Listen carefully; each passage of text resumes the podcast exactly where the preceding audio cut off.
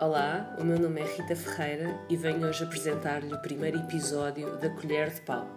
A Colher de Pau é o novo podcast sobre nutrição e segurança alimentar da Diversa Consulting, que semanalmente irá desmistificar mitos, acrescentar informação e esclarecer ideias.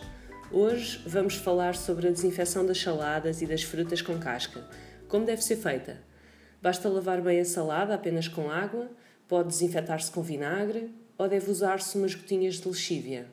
Na verdade, desinfetar é diferente de lavar. Lavar é tirar as sujidades inorgânicas, as poeiras, terras e afins. Desinfetar é reduzir os micro-organismos para uma quantidade que não provoque doença.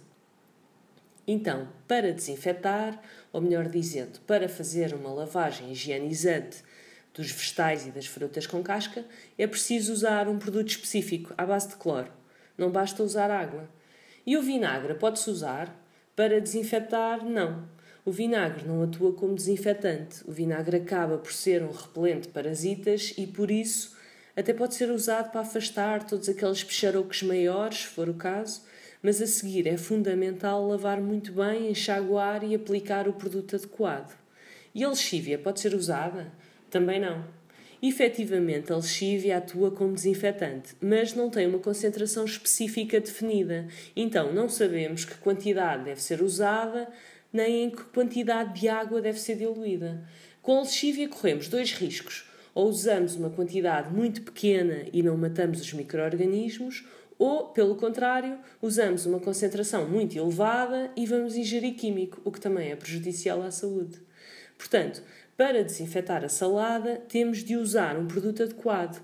Para usar em casa, existem marcas específicas no supermercado. A nível profissional, temos duas opções: o D4.4, líquido, ou o D4.6 em saquetas de pó. Ambos produtos colorados, cada um deles com uma concentração recomendada e de fácil utilização. Dilui-se, aplica-se, enxagua-se e voilá! Salada pronta a ser servida.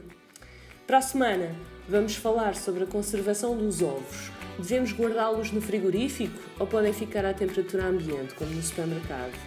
E para ver se estão bons ainda, podemos mergulhá-los dentro da água, como se fazia antigamente, e ver se flutuam ou não?